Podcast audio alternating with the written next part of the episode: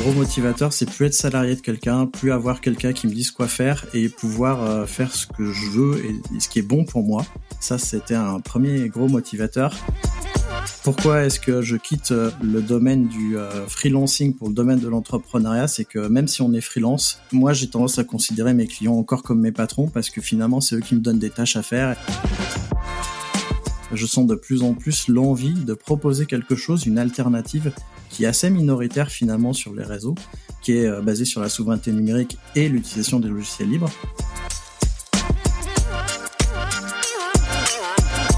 Bonjour, je suis Yoon Chiné, le fondateur de WebVer, une société de réparation et de décarbonation de sites web. En 2021, j'ai décidé de passer d'un rôle de CTO de startup à un rôle de créateur et gestionnaire d'entreprise, CEO. Je me suis vite rendu compte que je ne suis pas le seul à avoir emprunté cette voie. Avec TechRox, nous allons vous partager une mini-série de podcasts dédiés au passage de CTO à CEO. Cette mini-série de podcasts vous permet de découvrir de nombreux parcours, tous différents les uns des autres. Avec des tech leaders qui sont passés de l'autre côté de la barrière, nous allons vous parler du passage côté business. Cette semaine, nous accueillons Christophe Chaudier, le fondateur de l'Hydra, ça va changer des, précédents podcasts. Là, on va parler de start-up coopérative. Est-ce que être de gauche et être dans la Startup Nation est compatible? C'est ce qu'on va voir ensemble. Bonjour Christophe, est-ce que tu peux nous commencer par te présenter via ton métier de tech leader, mais celui que tu avais avant de passer chef d'entreprise? Bonjour et merci pour l'invitation. Euh, oui, bien sûr, il n'y a pas de souci. Alors, bon, pour faire court, j'ai fait du salariat euh, classique pendant environ euh, 15 ans dans divers euh, SS2I et éditeurs logiciels principalement en tant que développeur au début de ma carrière, puis exploitant de solutions informatiques. Je suis passé euh, du côté des fameux Ops, euh, administrateur système, administrateur cloud, euh, avant de me lancer dans l'entrepreneuriat et dans le freelancing. Et c'était environ en 2015. En 2015. Et donc l'Hydra existe depuis? L'Hydra existe depuis 2018, puisque entre 2015 et 2018, j'étais freelance pur et dur. Et euh, l'Hydra, c'est un collectif de freelance qu'on a créé avec un associé justement de ma coopérative d'entrepreneurs. Bah ça va être l'heure du pitch maintenant. À toi de nous pitcher euh, l'Hydra, ou même un peu plus précis. Alors l'Hydra, en fait, c'est un collectif de freelance. On est euh, actuellement deux et on sera trois l'an prochain, puisqu'il y a une nouvelle, une nouvelle personne qui nous rejoint au niveau des, des freelances et puis on a des, des alternants euh, qu'on embauche justement pour faire diverses choses. L'Hydra en fait euh, principalement on apporte euh, le mouvement DevOps en entreprise via de la formation, des audits ou du mentorat et c'est grâce justement à l'Hydra que j'ai créé la communauté des compagnons des DevOps pour animer la communauté DevOps en France. Et à côté de ça, euh, mon associé et moi, euh, Thomas et moi, on lance des services en ligne, et notamment le dernier qu'on a lancé, qui est Frogit, qui est une usine logicielle euh, basée sur des logiciels libres et hébergés en France, puisque en fait, il y a quelques années, on s'est posé la question de si on pouvait plus se connecter à GitHub ou à GitLab, qu'est-ce qui se passerait si un jour on n'avait plus d'accès au Docker Hub, si un jour on n'avait plus accès à tout un tas de sites américains, comme par exemple Stack Overflow, euh, ce qui sont des sites qu'on utilise au quotidien. Alors ça peut paraître anecdotique comme ça, et voire même très lointain, mais en fait c'est ce qui s'est passé à des développeurs iraniens, puisque depuis 2019, l'Iran est sous embargo américain et les développeurs iraniens n'arrivent plus à accéder à toutes ces, solutions. Il y a notamment un développeur iranien qui développe du logiciel libre, qui a raconté dans un article de blog euh, quel était son quotidien et comment est-ce qu'un matin, il a pu être coupé de son propre code. Donc ça, ça a été un déclic pour moi. C'est, je me suis dit, mais et si ça nous arrive en France, qu'est-ce qui se passe? Et en fait, en cherchant, en cherchant, j'ai pas trouvé d'alternative française justement à GitHub ou GitLab. Et euh, depuis, en fait, on est allé plus loin que ça. Euh, super. Euh, tu te rappelles de quand tu as pris la décision de passer de j'ai constaté ça et je monte vraiment l'entreprise pour le faire? Ouais. Alors, pour être plus exact, l'entreprise elle n'est pas encore montée puisqu'on incube dans notre collectif d'indépendants pour l'instant, mais en tout cas, l'idée entre le moment où je m'en suis aperçu et le moment en fait on, a on, a passé on est passé à l'action en fait il s'est passé deux choses. La première c'est que j'ai pitché en fait l'idée à mon associé Thomas. Je lui ai dit bah voilà euh, le constat c'est ça euh, est-ce qu'on y va? Il m'a dit ouais et puis on a décidé de, ok, mais on y va seulement si on a 100 bêta-testeurs qui s'engagent à tester notre solution. Donc la première chose qu'on a fait, c'est qu'on a pitché notre truc. Euh, j'ai fait une, vidéo sur sur la chaîne YouTube que j'ai. J'ai fait une page d'enregistrement et dès qu'on avait 100 bêta-testeurs enregistrés, euh, enregistrés justement qui qui avaient envie de tester, on est parti et on a lancé la R&D. Donc vraiment mode list startup, vous avez vérifié que le besoin existait sur un tout petit périmètre au début. Exactement, on a vérifié ça et en fait, le, bon, la bêta, je spoil un peu, elle a duré deux ans et on est arrivé à la fin à plus de 600 bêta-testeurs. Donc on a vraiment validé ça. Et tu dis deux ans, là c'est lancé, Frogit? Ouais, ça fait un mois que c'est lancé là, au moment où on enregistre, ça s'est lancé le 29 septembre. C'est officiellement lancé auprès des bêta-testeurs et c'est encore tout timide auprès du public parce qu'on essuie encore les plates de la prise de commande, mais mais on peut commander.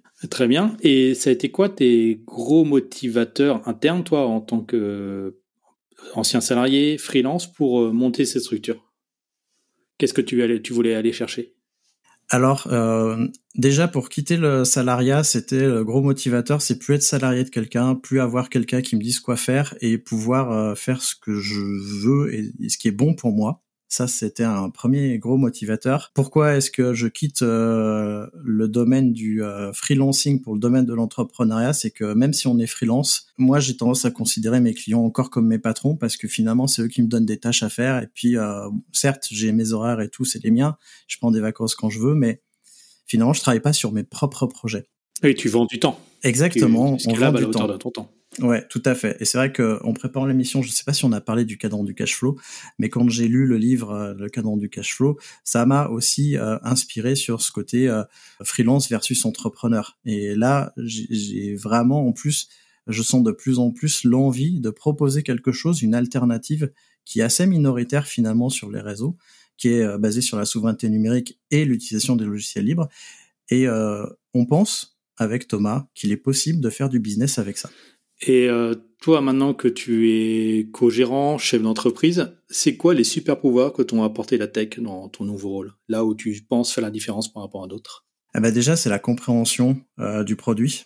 Parce qu'aujourd'hui, je suis euh, CTO et product owner de Frogit et euh, je m'adresse à des gens comme moi, enfin comme moi il y a cinq ans. Euh, donc du coup, comme je les comprends, j'ai vraiment cette vision produit, enfin en tout cas j'espère que j'ai cette vision produit. Et surtout, aujourd'hui, avec aussi le passé du mouvement DevOps, j'essaye de le mettre à tous les étages de l'entreprise. Donc l'amélioration continue et la coopération, j'essaye de les mettre de partout, y compris euh, au support client, à la comptabilité, etc. Et vraiment, euh, il y a aussi cet aspect automatisation que j'essaye de mettre en place petit à petit pour que toutes les petites tâches euh, qui sont automatisables, ben, on n'ait plus à les faire. quoi. Ça, je trouve que c'est un super pouvoir quand on vient de la tech qui est important. Oui, c'est vrai que moi j'ai vu des gens euh, ressaisir du Excel, euh, ramener tous les papiers pour les audits d'avant levée de fonds, ça sentait pas l'automatisation. Hein. On était encore dans le monde euh, des tas de papiers où il fallait tout vérifier à la main. Même si ça, ça commence à changer. Est-ce qu'il y a des parties où justement là tu, tu dis ok là faut que je me forme, je suis, je me sens pas légitime ou je suis en difficulté avec ton nouveau rôle de dirigeant? Eh ben, en fait, Thomas et moi, on est des techs. On vient tous les deux de la tech. On est tous les deux euh, des administrateurs système.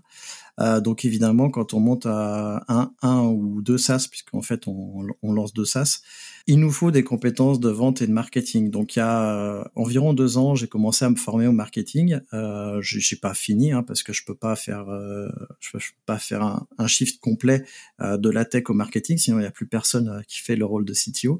Mais du coup, je sens qu'en fait, on a des besoins en marketing et c'est aussi pour ça qu'on a embauché des personnes en alternance pour l'instant et qu'on espère plus tard embaucher des personnes expérimentées dans le côté marketing et communication. Et tout ce qui est le monde de la finance avec son jeu d'acronymes qui n'a rien à envier à la tech, c'est des choses que vous avez pris en main ou que, vous connaissiez déjà? Alors non, on connaît, on connaît pas, et c'est vrai que euh, lors de notre premier rendez-vous euh, de recherche de financement, euh, on s'est aperçu qu'il y avait en effet des, des, des, façons de faire qui étaient complètement différentes de ce qu'on fait pour être honnête, euh, Thomas et moi, on trouve ça un peu saoulant on trouve qu'il y a beaucoup de perte d'énergie euh, dans la constitution des dossiers, surtout pour euh, pour ce qu'il y a finalement à faire et ça correspond pas à nos méthodes de travail aujourd'hui.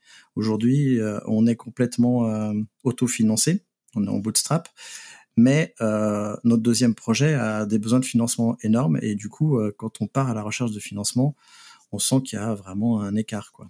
Ouais, on va y revenir tout à l'heure par rapport à la structure de la société de financement. Après, moi, je vois ça un peu comme une API, hein, les structures de financement avec BPI et tout ça. C'est qu'est-ce qu'ils veulent comme information, qu'est-ce qu'il faut mettre dans l'API pour que ça convienne à, ce qu'ils aient l'habitude d'analyser, en fait. Je veux pas leur faire changer de langage, je veux m'adapter à leur langage à chaque fois. Mais ça demande à, à lire la documentation de l'API, on va dire. Exactement. Et pour, pour nous, c'est un peu compliqué, mais on y arrive. Ça marche. Et donc, dans ta chaîne YouTube, tu parles beaucoup de start-up coopérative dans ce terme-là. Est-ce que tu peux nous en dire plus? Ouais. Alors là, tu fais référence à ma chaîne YouTube secondaire. Euh, donc, euh, je parle de start-up coopérative parce que nous, on est en collectif aujourd'hui, on est en collectif dans une euh, coopérative d'entrepreneurs, mais on veut créer une deuxième entreprise pour héberger nos services en ligne et séparer la partie formation conseil des parties services en ligne. Et on veut justement créer une start-up. On n'est pas du tout dans l'esprit start-up parce que pour nous, une start-up, ça veut juste dire une entreprise qui démarre l'imaginaire collectif des startups nous colle pas, euh, enfin nous plaît pas. Et pourquoi coopérative? Parce qu'on veut rester dans l'économie sociale et solidaire, on veut créer une scope en fait. Euh, donc c'est pour ça que je parle de startup coopérative. Et euh, je sais qu'on n'est pas les seuls, qu'il y en a quelques-unes. C'est pas la majorité des startups, mais il y en a.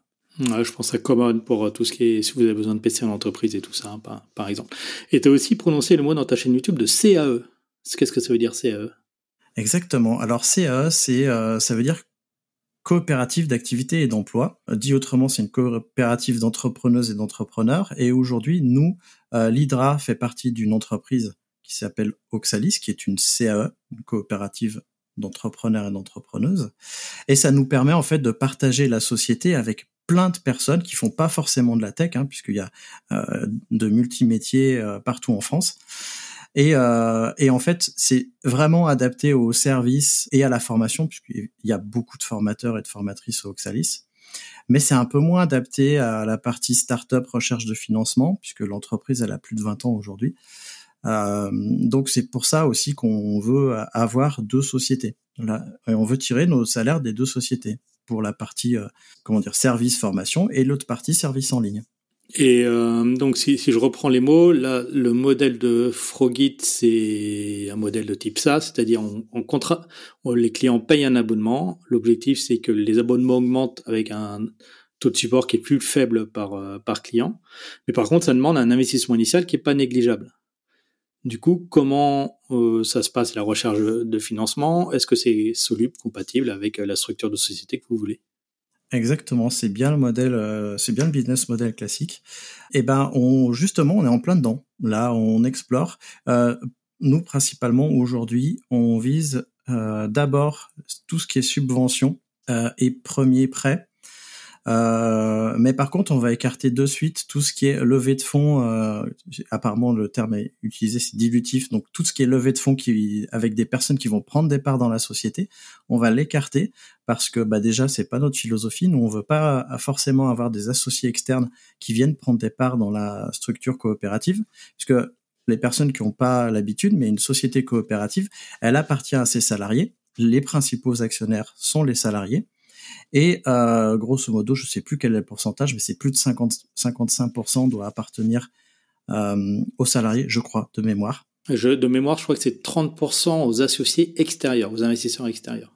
Ouais, donc euh, donc c'est vraiment une part minoritaire, ce qui n'est pas le cas des euh, structures classiques, puisque des, startups classiques, puisque quand elles font des levées de fonds, plus elles font des levées de fonds, et plus euh, finalement le pouvoir de décision appartient au business angel externe. Ouais, en deux tours, tu as passé les 30% en général. Voilà, et donc du coup, euh, nous, on veut déjà garder notre notre pouvoir sur la société, on veut que ce soit les, les salariés qui aient le pouvoir sur la société, parce que nous, c'est un objectif finalement de créer notre métier et on veut pas le revendre. Enfin, on veut pas revendre la société à terme. C'est aussi pour ça qu'on n'est pas en accord avec l'imagerie startup classique. Nous, on espère devenir une, une entreprise pérenne euh, d'ici euh, d'ici 10 ans et embaucher plus de 10 à 20 personnes euh, sans aucun problème et puis garder la société. Donc vous recherchez le fruit du travail, le dividende de ce fruit du travail plutôt que de la spéculation sur la valeur de la société. Exactement. pourquoi les investisseurs viennent. Les investisseurs viennent. Exactement. Après, il y a d'autres pistes de financement qu'on essaye de, de regarder. Euh, je crois que je t'ai parlé euh, des royalties euh, quand, quand on a préparé l'émission. Ah oui, vas-y, je connaissais pas du tout, donc je t'invite à en parler. Oui, alors j'étudie les royalties. Les royalties, en fait, c'est pas c'est pas un prêt, mais on peut considérer que c'est un prêt, c'est-à-dire qu'on a une entreprise, enfin on a on a un organisme externe qui nous prête de l'argent. Donc ça vient dans notre trésorerie et en fait on va on a des des remboursements au moment où on devient rentable c'est-à-dire qu'à partir du moment où on est rentable, qu'on assure les salaires, etc., on commence à rembourser euh, les investissements royalties.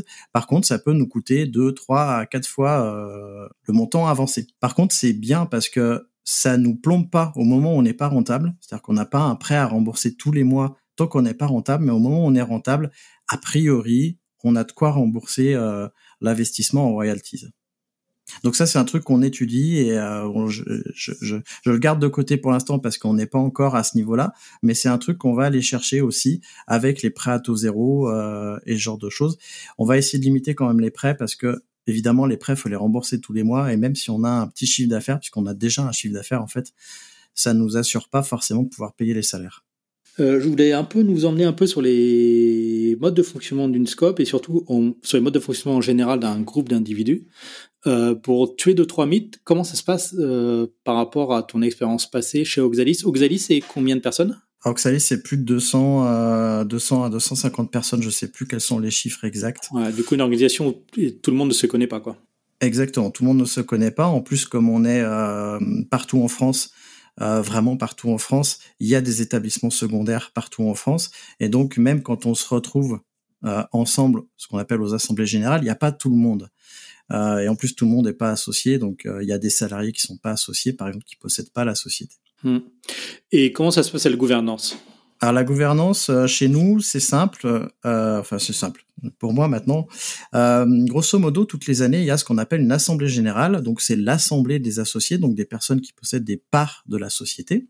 Elle, elle va déjà, on va travailler sur euh, sur les projets des années à venir. Souvent la stratégie sur cinq ans. On va aussi élire les membres du conseil d'administration, où on va voter des changements statutaires on va évidemment valider tout ce qui est euh, tout ce qui est comptabilité et autres. En fait, tout le long de l'année, on a des, des rendez-vous, que ce soit en visio ou euh, ou physique, dans ce qu'on appelle des groupes locaux, qui sont des des événements locaux où on se rencontre pour discuter. Et dans ces événements locaux, en fait, on va travailler les sujets qu'on va amener à l'assemblée générale. C'est-à-dire qu'une un, stratégie qu'on va voter pour cinq ans, on va pas juste l'avoir deux heures avant de la voter on va l'avoir travaillé probablement un an à un an et demi avant aux différents, à différents endroits de la, de la structure. C'est pas bien différent de ce qu'on pourra trouver dans des gros CCRL, SAS et ça. C'est juste que c'est pas les mêmes personnes qui, qui votent, on va dire. Bah si, c'est toujours les actionnaires, sauf que là, en effet, les actionnaires sont des salariés. Donc, ça veut dire qu'on a un intérêt, nous, en tant que salariés, euh, à ce que notre entreprise, elle fonctionne bien et qu'elle soit bien gérée aussi. C'est aussi pour ça que c'est important à l'Assemblée générale de bien élire les membres du conseil d'administration. Chez nous, il y a, euh, je crois, 12 euh, à 18 places au conseil d'administration. Je ne sais pas si, euh, si, si c'est rempli. Le conseil d'administration, en fait, entre les assemblées générales, il s'assure que les stratégies qu'on a votées soient appliquées. C'est le garant, en fait, de l'application de la stratégie. Et si je continue sur la gouvernance, le conseil d'administration, il mandate euh, la direction générale. Aujourd'hui, nous, on a une directrice euh, qui va appliquer opérativement les décisions. C'est-à-dire qu'elle, elle est chargée de l'opérationnel et avec une équipe de salariés, ils vont gérer l'opérationnel qui est déduit de la stratégie. Et le conseil d'administration, lui, c'est bien lui le garant de l'application de la stratégie. Et si on n'est pas content en tant qu'associé, bah, on renouvelle pas les membres du conseil d'administration.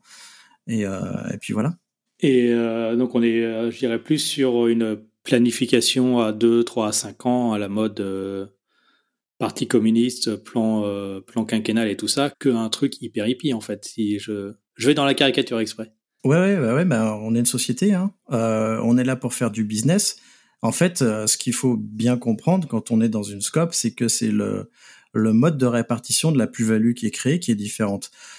Là, finalement, la gouvernance, il y a beaucoup plus de démocratie en entreprise puisque euh, là, je t'ai dit tout ce qui se passe de manière générale, mais en fait, euh, tu peux avoir des groupes de projets tout au long de l'année qui euh, qui peuvent mélanger à la fois des membres de la direction, à, la fois des membres du conseil d'administration et à la fois d'autres personnes qui sont associées ou même pas d'ailleurs. Et tous ces gens-là, ils peuvent travailler des projets en amont pour les présenter au conseil, enfin à l'assemblée générale.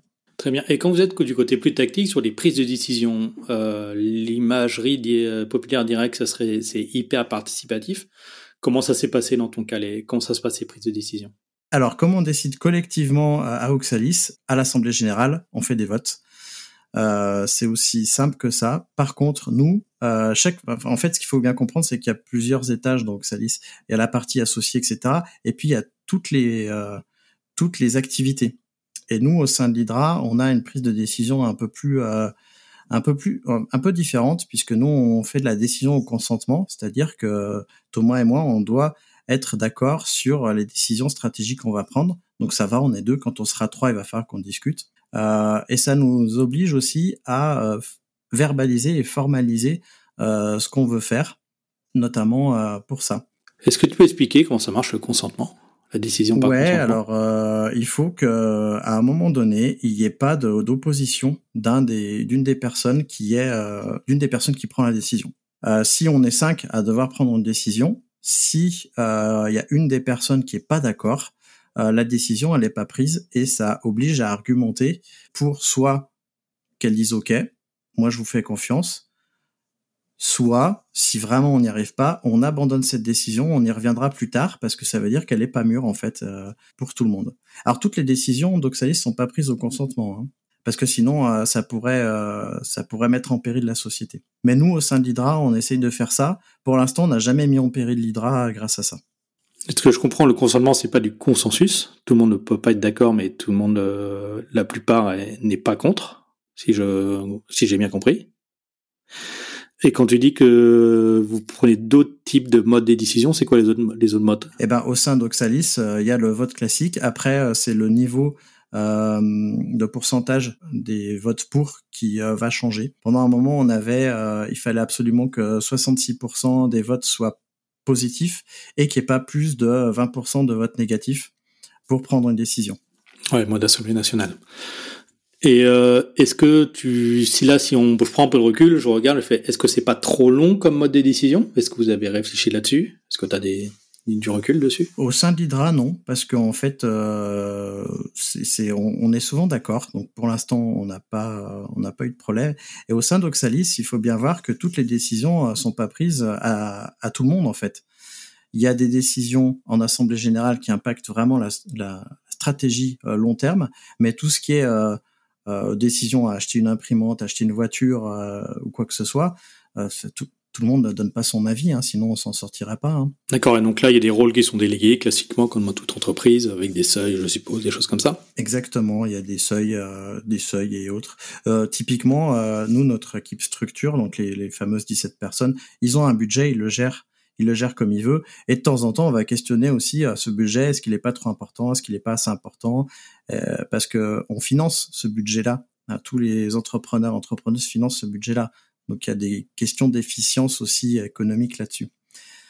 Et nous, au sein de l'Hydra, typiquement, euh, moi je dis à, à, à, nos salariés, bah voilà, euh, si vous avez des dépenses à faire euh, et que ça représente pas plus de 50 euros par mois, et si ça va dans votre euh, travail, ça améliore votre travail, vous me demandez pas, hein, parce que c'est tous des alternants, vous me demandez pas, vous l'achetez. Hein.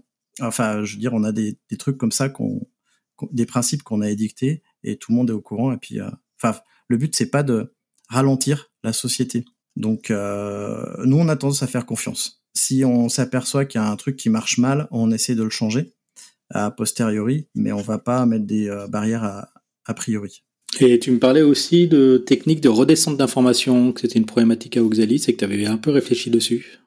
Ouais, c'est une problématique à Oxalis et euh, même à, à l'Hydra. Euh, c'est que quand tu es dans une entreprise de euh, plus de 200 personnes qui sont réparties un peu de partout, qui n'ont pas le même niveau euh, technique aussi, puisqu'on n'est pas tous à l'aise avec le numérique. Bon, ça va, je baigne dedans, mais on a des entrepreneurs, des entrepreneuses qui sont pas forcément à l'aise. Et ben en fait le passage d'informations il est pas, il est pas forcément euh, le plus efficace possible. Et ça, c'est dans toutes les entreprises, je pense. Et euh, moi, j'y réfléchis dans le sens où, euh, moi, je suis évidemment, j'ai deux chaînes YouTube, donc euh, c'est beaucoup plus facile maintenant pour moi de dire, bah ouais, on va enregistrer les vidéos de, des réunions et puis on va les mettre à disposition en plus du compte rendu. Comme ça, si les gens veulent approfondir plus que le compte rendu, ils ont la vidéo, c'est la transparence. Et euh, l'objectif aussi pour nous au sein de c'est quand avec Thomas, on se rend compte tous les deux qu'on travaille pour prendre des décisions stratégiques, il va falloir qu'on euh, diffuse l'information à tous les salariés. Parce qu'à un moment, on était trois, c'était hyper facile. On voyait l'autre personne, on disait, ben voilà, on a décidé ça. Aujourd'hui, on est six, ça devient un peu plus compliqué. Euh, dans deux ans, on sera peut-être 15 ce sera encore plus complexe. Donc, euh, il faut qu'on prenne les habitudes tout de suite de diffuser l'information et de la répandre. Après, le mode de diffusion, c'est chaque entreprise qui le décide, mais moi, je suis très dans la transparence et faire un petit, un petit résumé de ce qu'on a décidé et puis de l'envoyer à tout le monde. Ok, pour attaquer la fin, quand on a fait la préparation, tu m'as parlé d'un petit bonus sur les cartons de couleur. Du coup, je sais absolument pas ce que c'est, et donc Exact. Tu, me parles de ça. Exact. En fait, c'est une innovation d'Oxalis et euh, on l'utilise encore assez peu à mon goût. Euh, en fait, euh, on a, euh, on a aujourd'hui, avant c'était des feuilles de couleur, mais on a aujourd'hui un, un petit carnet d'une dizaine de cartons de couleur en fait. Et t'as, en fait, ça t'aide à prendre des décisions. C'est un outil de facilitation de réunion et de prise de décision, puisque en fait, quand on est en train de discuter ou de travailler des, euh, des évolutions, des discussions ou des projets, il y a beaucoup de paroles. Et dans les grands groupes ou même les petits groupes de cinq personnes, euh, il, se peut que des gens ne donnent pas forcément euh, leur avis. Et ben avec ces cartons de couleurs, ça permet aussi de donner son avis visuellement parce qu'on a des cartons de plusieurs couleurs, sans forcément prendre la parole et sans forcément couper la parole de la personne qui, euh, qui est en train de le dire. Je te prends un exemple. Dans ce, carnet de carton de couleur, tu as un carton jaune qui permet euh, de demander des éclaircissements à l'animateur ou aux personnes qui sont en train de parler. Donc en fait, si tu as une ou deux personnes qui sont en train de lever un carton jaune, les personnes qui sont en train de parler, sans même s'arrêter, s'aperçoivent qu'il y a une incompréhension dans l'auditoire et peuvent continuer. Tu peux avoir le carton violet qui nous permet de proposer une nouvelle formulation. Donc là, s'il y a des cartons violets qui se lèvent, la personne peut s'arrêter et demander bah tiens tu veux proposer une nouvelle formulation de ce que je dis vas-y. Ça permet parfois de clarifier les choses. Et comme ça il y a je sais plus combien il y a de couleurs. Je crois qu'il y en a euh, qu'il y en a sept couleurs. Ce qui est intéressant oui c'est ça il y a sept couleurs. Ce qui est intéressant c'est que visuellement euh, tu peux pro, enfin tu peux intervenir dans la réunion sans couper la parole aux gens. Très bien oui donc quand tu es animateur ça va être pratique parce que quand tu es dans une vraie salle tu dois scruter la tête des gens les positions de corps pour savoir si s'ils sont d'accord, s'ils ont compris, s'il faut répéter. En visio, ça doit être une plus-value euh, assez intéressante, je pense. Parce que là, c'est vraiment très dur. Même en, en présentiel, hein, parce que euh, c'est visuel, tu vois tout de suite. Et comme il n'y a pas trop de couleurs, tu as l'habitude. Euh, et puis en plus, il y, a un petit icône maintenant sur les sur les cartons de couleurs. Avant, il n'y en avait pas, mais il y a un petit icône, ce qui permet de de voir aussi en plus de, de la couleur. Et pour les auditeurs, qu'est-ce qu'il faut chercher pour Google pour en savoir sur Google pour en savoir plus ou sur Quant? Alors là, faut prendre contact avec Oxalis parce que je ne suis pas sûr que ce soit public ce, truc-là. Je, crois qu'Oxalis propose euh, des formations là-dessus. J'en suis pas sûr. En tout cas, moi, je les, je les ai encouragés plusieurs fois à en parler parce que je sais que c'est une innovation de chez nous et je ne sais pas si ça existe ailleurs. Ok, bah on fera une petite recherche Google après et on mettra le lien. En tout cas, sur mon, sur mon carton, il y a marqué mes cartons pour décider ensemble. Donc peut-être qu'en cherchant mes cartons pour décider ensemble Oxalis, on devrait tomber sur quelque chose. D'accord, très bien. Et pour terminer, est-ce que tu aurais une recommandation pour nos auditeurs? Un livre, un podcast, un documentaire, un film, une chaîne YouTube, un article, une série? Ouais, alors moi je sais que j'ai lu un livre avant de rentrer dans coopérative d'entrepreneurs parce qu'en plus on n'a pas parlé de tout un tas de choses qui sont qui sont liées à la CAE. C'est euh, comment est-ce que les CAE se sont créés? Parce que les CAE officiellement ça existe que depuis 2014 mais il y a eu des expérimentations depuis plus de 20 ans et ça s'appelle, le livre s'appelle Aux entrepreneurs associés. Euh, et c'est Elisabeth Booth qui l'a écrit. Donc c'est un, un reportage écrit, donc ça se lit comme une histoire, de, enfin c'est comme un documentaire écrit, mais euh, c'est romancé et on, on comprend en fait le pourquoi on en est venu à créer des coopératives d'activité et d'emploi et comment ça s'est fait. Et c'est un livre que déjà j'ai apprécié à lire et que je trouve très bien pour comprendre les CAE. D'accord, donc ça raconte une histoire et tu apprends même chose si j'ai bien, si j'ai bien tout suivi. Exactement. Ok, comme un peu le, livre Le But. Ok, bah ça, je crois que j'avais, j'en ai déjà entendu parler, c'est dans ma to-do, ma grosse to-do de livre à lire. Merci à toi. Est-ce que tu peux nous rappeler tes deux chaînes YouTube, s'il te plaît? Oui, alors la chaîne YouTube principale, c'est les Compagnons du DevOps. Euh, donc ça, c'est facile à trouver sur YouTube. Ça parle de DevOps évidemment et de cloud. Et la chaîne secondaire où je parle d'entrepreneuriat, c'est Christophe Chaudier, entrepreneur euh, éthique. Je crois que je l'ai nommé comme ça. De toute façon, vous cherchez Christophe Chaudier sur YouTube et vous devriez tomber dessus euh, sans aucun problème. Et je crois que tu es aussi sur le Slack de TechRock si les gens veulent. Je suis aussi sur le Slack de TechRock, sur LinkedIn, sur Twitter et j'ai un podcast. Donc, vous cherchez Christophe Chaudier partout, vous devrez tomber sur moi, je pense. Ça marche. Merci à toi. Eh ben, merci.